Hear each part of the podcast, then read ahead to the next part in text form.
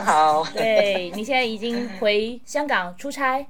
呃，对我去香香港出差，然后我会下周去美国，去去六周才回内地。哦，好的好的。那 Caroline，呃，我跟你也是在马圈里面有共同的朋友，嗯，我们算是网友，还没见过面，但是呢，很开心今天可以邀请到你，呃，到我的这个节目里面，这个播客节目嘛，书饭圈里面，我们来聊一聊关于动物、人类和动物的关系。呃，在开始之前呢，Caroline 能不能呃跟大家介绍一下你自己呢？可以，呃，首先我是一个艺术家，呃，我就在做陶艺的，然后我是从八岁开始我就骑马，在呃在从小在香港我就开始学骑马。然后有一段时间，我就就是二十几岁以后，我就好久都没有骑过了。嗯哼。然后最近我在近三五年，我就再回来，就再重新再骑。其实我在大学里面，我不是读艺术的，我是读艺术 and 那个动物学。哦。所以我从其实中学开始，我已经是很关注这个地球啊啊环保啊。呃，我想做兽医的，其实，嗯，对，我在中学的时候已经是去马场去工作啦，或者是跟一些训练狗的呃训练师，还有什么爱护动物会啊，对，呃，我都有这样子的经验，所以我是其实从十二岁到二十二岁，我每一年暑假跟那个周末，我都是跟一些关于动物的呃机构工作的，就做 volunteer，就呃志愿者也好，或者是呃上班也好，对。但是后来我其实爱上乐呃那个艺术，其实我是想不想九点到五点上班而已，所以做动物呃兽医也好，兽医 不是要二十四小时工作吗？不用上班，对，是，对，所以我就选了呃两个 degree 两个呃学位毕业，后来我其实硕士学位我是读艺术，多年来都是其实还是关注这个动物啊。对，跟他们的这个 well well being，我不知道 well being 中文怎么说啊？呃，他们的福利，福利，对，是，我对对动物的福利，我觉得是蛮重要的，是一个社会的进步，其实是看人怎么对待动物嘛。对，非我完全同意，我觉得这个社会的进步要看他怎么对待动物，怎么对待弱势群体。所以，我们今天的话题呢，我想跟 Caroline 一起聊一聊，从动物这个。福利还有动物善终，就是动物还是会面临一样，会跟人一样会有生老病死的情况。我们人类到底怎么样去面对这个？怎么处理这个动物的死亡？呃，这个过程我们怎么样做得更好？更人道主义？人类跟动物之间，其实我们是共同生活在这个地球，生活在这个呃宇宙这个家园里面的。我们分享很多东西，但是人以一种。造物主的感觉，或者是一种呃地球的呃统领的感觉呢？为跟我们一起共存的这个生物，另外一种生物就是动物。其实我们无形中为他们安排了很多角色。他们首先变成我们的食物，然后变成我们的宠物。还有一些动物，我们觉得他们是害虫；还有一些动物呢，我们觉得它的某项运动技能非常好，所以其实某某种程度上变成了一个运动员，就跟我们呃，Carla 和我。呃，非常密切相关的，就马术或者是马作为运动员，也就是很突出、很特别的例子。所以呢，今天我们就来一个个按照他们的角色，我们来聊一聊。那我们先聊一聊宠物。不知道 Caroline 你自己有过养过宠物吗？我养过好多好多好多，从猫啊、狗啊，呃，这个鸡啊。呃，还有什么 cricket 啊，那种小蟋蟀啊，广东话叫就小的那种 cricket。其实我养了很很养过很多动物。哦，其实养狗养猫，呃，你就是让它吃的好一点点，呃，你不买狗粮也猫粮也可以，其实就是嗯，你就是平常吃的，注意它的这个。呃，平衡嘛，他的那个 diet，他他吃的东西要不要只是单一，嗯，有点营养，嗯，其实就 OK 的。也有的时候会看见，我就带着我的狗一天就跑好好远，然后就给它吃正常的一餐，然后有的时候我会买个大骨头回来让它咬一咬，那就 OK 了。呃，因为我所以呢，我也经历过很多动物是这个也拜拜了，就太老了或者生病就站都站不起来啊，嗯，呃，我就觉得是。我是比较是理性的，就是动物就是动物，不是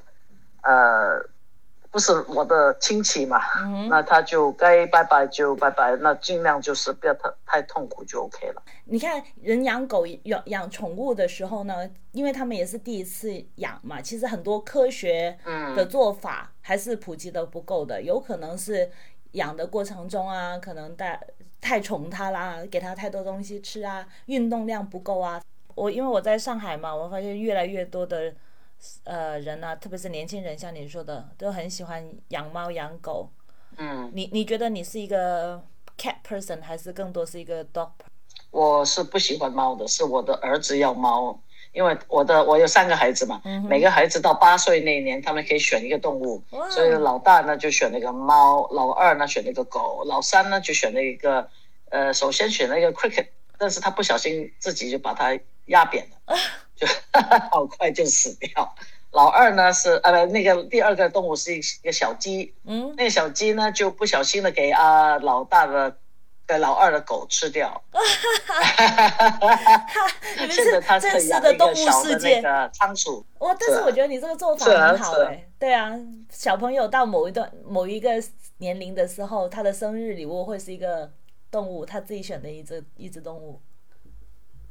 也也不一定，因为小孩子有的时候当他们是玩具，过两天就不喜欢，或者过两个月就不要。这个是其实是呃，你给小孩子养任何动物，其实是你自己养动物。但是从小养动物的孩子是，我觉得是比较有自信跟更多爱心，对，是，对，更能够同理的去考虑事情。首先，你是肉食的，还是你是 vegan，还是素食主义者？OK，我我的老二儿子是 vegetarian，就是素食。OK，然后他十岁，他十岁就开始说我不想吃动物，我说 OK 没问题。是他自己所以我对呃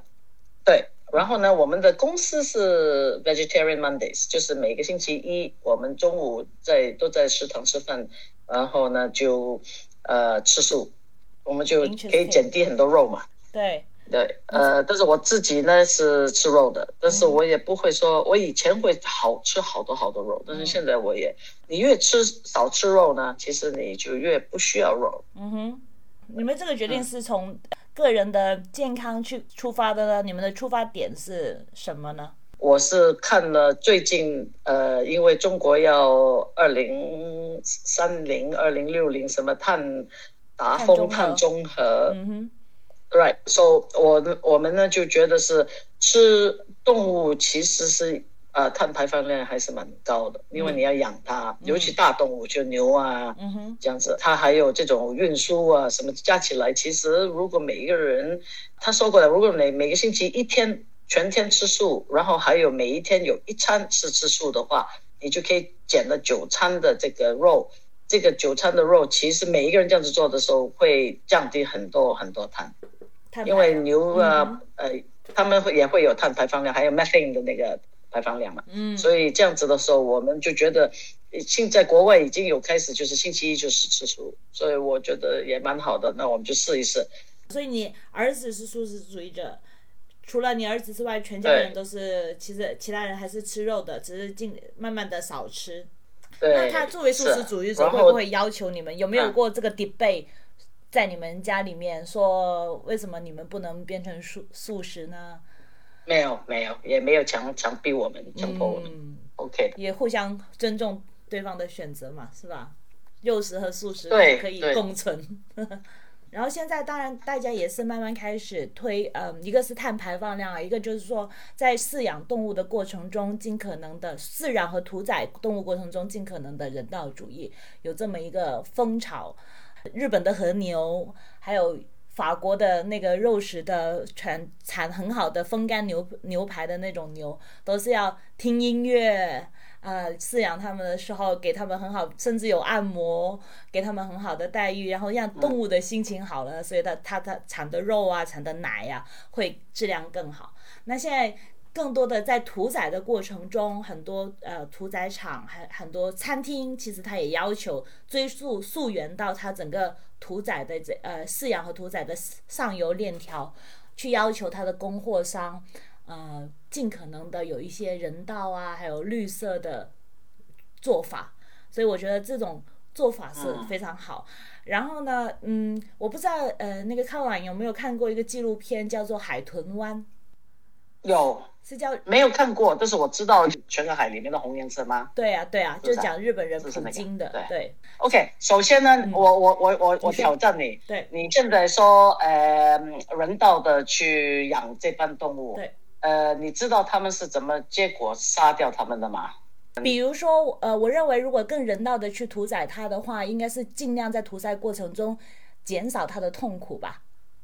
因因为我我在美国的时候，我就学了怎么样去屠鸡，因为那个时候我我读动物学的时候就要学一些就是呃食动物喂食物的时候是怎么样去对待它们嘛。其实呃，他们是把这个鸡呢就挂在一个架子上，然后呢就把电电一电它，它就麻掉了。然后呢，嗯你就怎么样杀它，拉它脖子也好，拿短刀切它的脖子也好，然后呢就它就死掉。但是猪跟牛你没办法做这件事情的。嗯当他去个屠房里面的时候，他们已经是知道他们拜拜了，嗯他们的心情非常之不好。嗯，然后牛呢，你杀它的时候，它还会流流眼泪的。对，如果你天天在肉肉的卖肉的地方不我怎么去杀这个头牛来，啊、给你吃这个牛的话，我想好多人都不会，就是会慎重的在吃肉。嗯就猪呢也是住在大理嘛，对杀猪宴就全，you know，就是好好好很流行的杀猪的，。从你带这个猪去的房间里面，等到第二天那个屠夫来的时候，这个猪都不吵的，嗯屠夫都还没有到啊，都不知道五百米以外，嗯，他就这个猪就会开始大叫。它真是像磨刀的像声音人了。它不是磨刀的声，它只是这个人走过来呀、嗯这个气场，这个猪已经知道死定，嗯然后是叫的像，好像人剥被人剥皮被其他人剥皮一样，嗯那么那么大声的哇哇哇这样子叫的，嗯。然后才把这个猪杀掉。对，所以我就觉得是，我都看过几次，所以呃，如果你每一次要叫我买猪肉之前要看这一个 video 的话，我可能也会，那就不吃了算了。是 it's a good idea 哎、你像那个像香烟一样，他们不是要把那个很丑的照片，就比如说你的你的肺都是黑的，呃，贴在香烟的盒子上吗？在你买香烟的时候，你就 second thought 是吧？你想想，哎，你可能牙齿又烂掉，是不是？这种这种结果，对你可能会有呃第二次再想一想，可能不用，其实我也不需要抽那么多烟，可能可以在如果要达到碳中和的话，是不是要在猪肉铺门口就那个摊位上面放一个那个电视屏幕、电视机，然后就一直播放怎么杀猪的，可能大家购买的欲望就会减低。那去卖卖猪肉的那个人就会好惨就了。就会很惨了，对啊，他只能提高价格，就像香烟一样了。嗯，就动一发圈全身嘛，所以大家对这种，比如说海豚湾啊、捕鲸啊这种也是有这种想法的，就是说人对动物。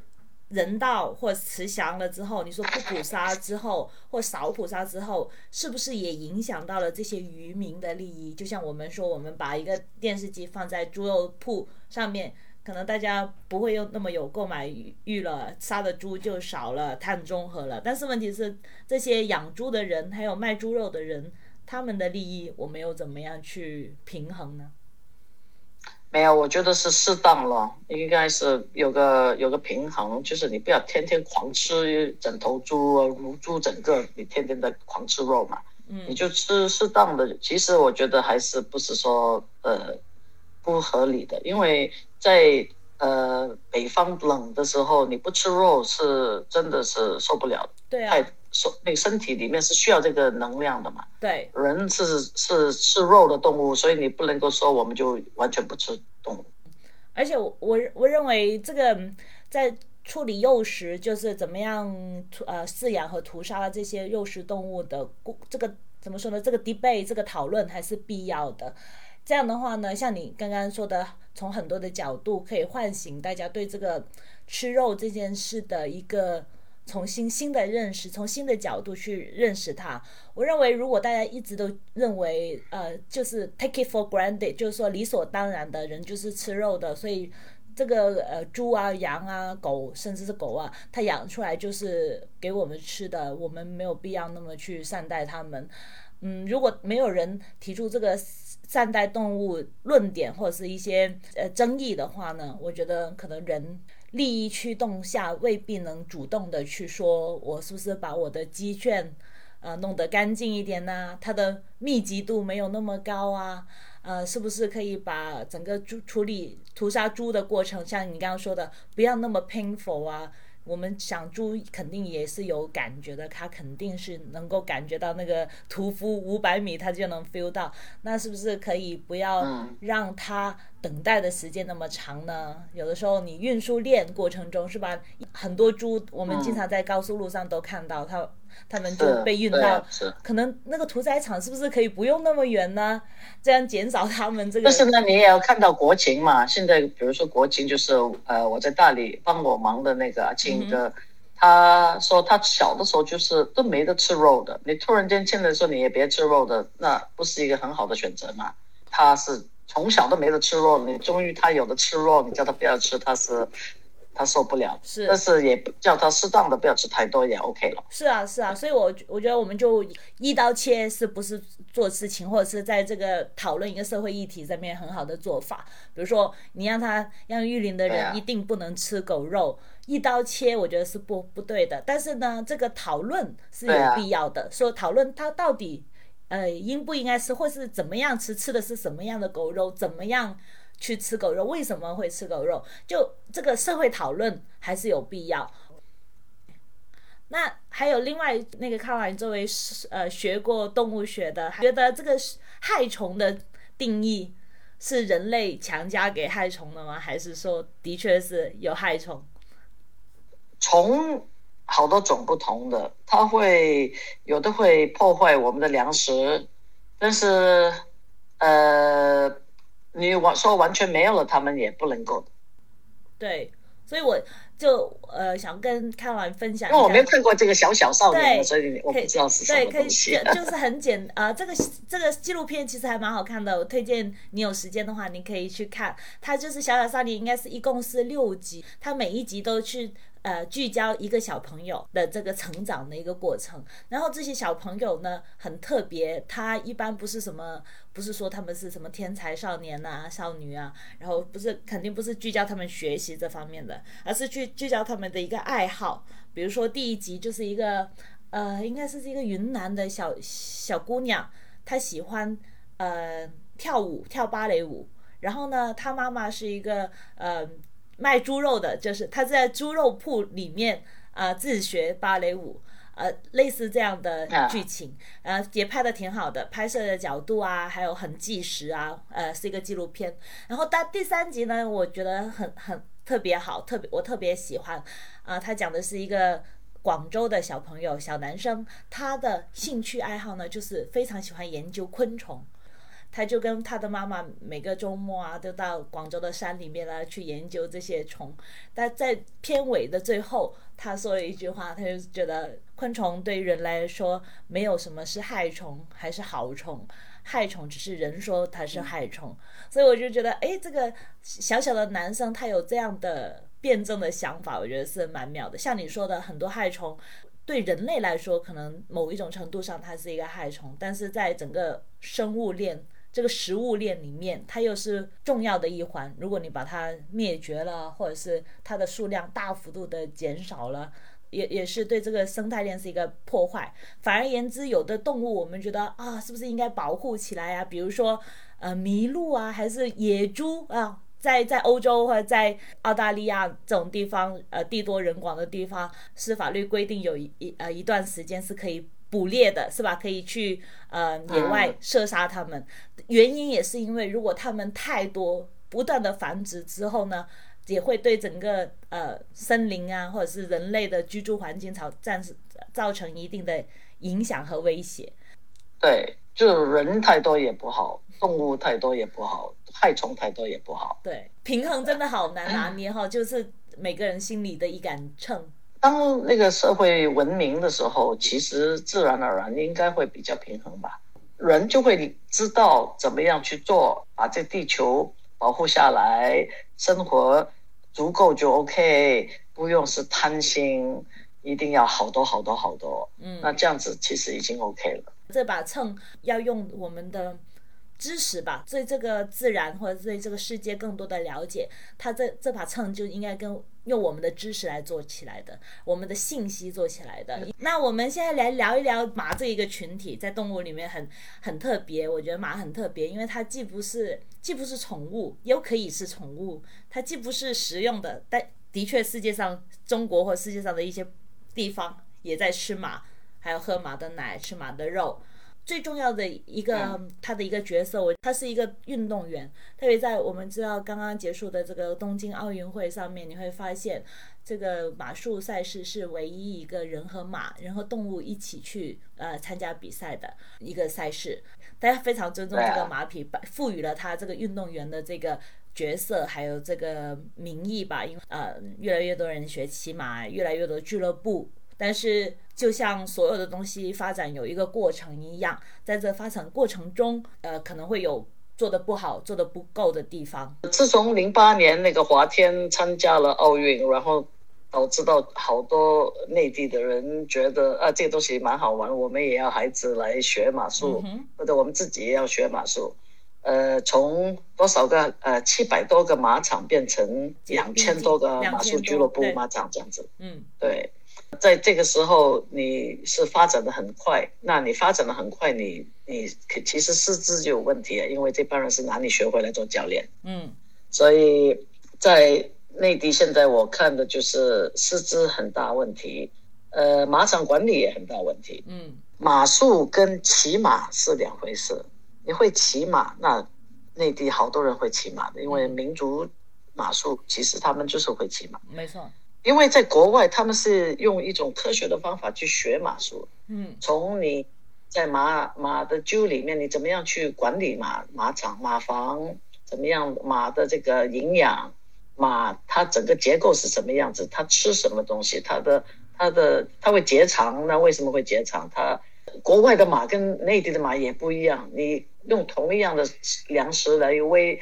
呃，国内的马。比如说内蒙的那种蒙古马，或者是滇马，嗯，或者是你汉诺威来喂它，因为汉诺威呢就会饿死了，因为根本营养是不足，因为它是被什么说是配出来的这个马，嗯，来做运动用。对，但是中国的就是自然而然在在大地里面就养出来的嘛，嗯，所以就是好像一种纯种狗跟那个呃土狗一样，嗯。土狗不不会生病的，嗯。没什么事的，随便养它都可以。但是呢，那种纯种马就又这里又病了，那里又死了，哎，腰又不好了，因为他们是配出来的，嗯。会有很多这种呃隐患在里面。嗯。所以对我来说，就是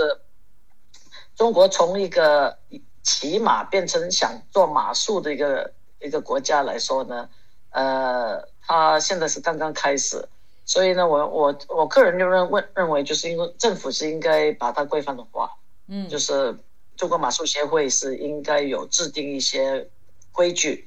你首先要马房管理，呃，然后呢再来一个骑怎么样骑一个马，然后呢再再最后是来一个是做教练的师师资的资格嗯，验证。对，那这样子的话话，那呃，比如说我是想我好有钱，我想做一个马场，没问题。你这三个呃验证的这个呃合格证，你都要全部考好。嗯你作为一个马主，你是什么都要知道的。嗯然后你你上面你才会请一些人来做教练也好，有些呃管马房的人也来也来管，这样子是最好。嗯嗯，so 呃，我我就觉得是，首先现在在发展的那么快的时候，应该有个监管制度，最少马的福利一定要考虑好。就是我们最近就是在我们的群里面，不是经常有一些国外的教练就说：“Oh my god，这个这个马，你看他们养的马变成这个样子啊，哇，瘦的这样子，还皮肤都烂掉，还让他们骑。”我就 OK，这个就就打电话给中国马协了，叫他们去通知这个马马的这个俱乐部，就你们不能够这样子做，再这样子做，我们就跟政府谈，叫把他们把你关掉了。嗯没办法，就希望你们改进，嗯你们一定要把你的马的这个呃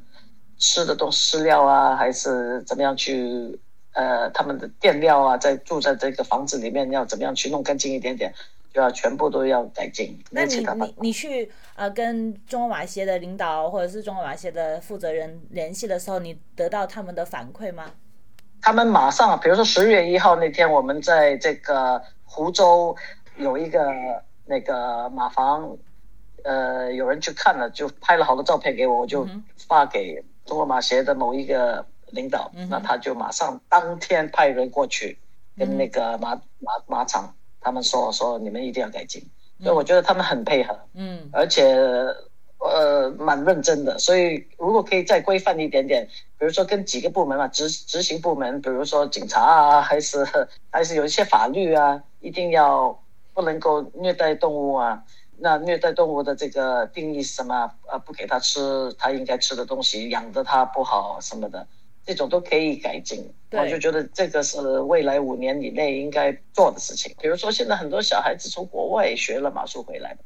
他们也 OK 的，他们就在国外学完之后就知道怎么样去好好的对待那个马，回到来也可以影响其他人。嗯。所以呃其实慢慢来嘛，但是我就觉得是最重要就是现状，有的真的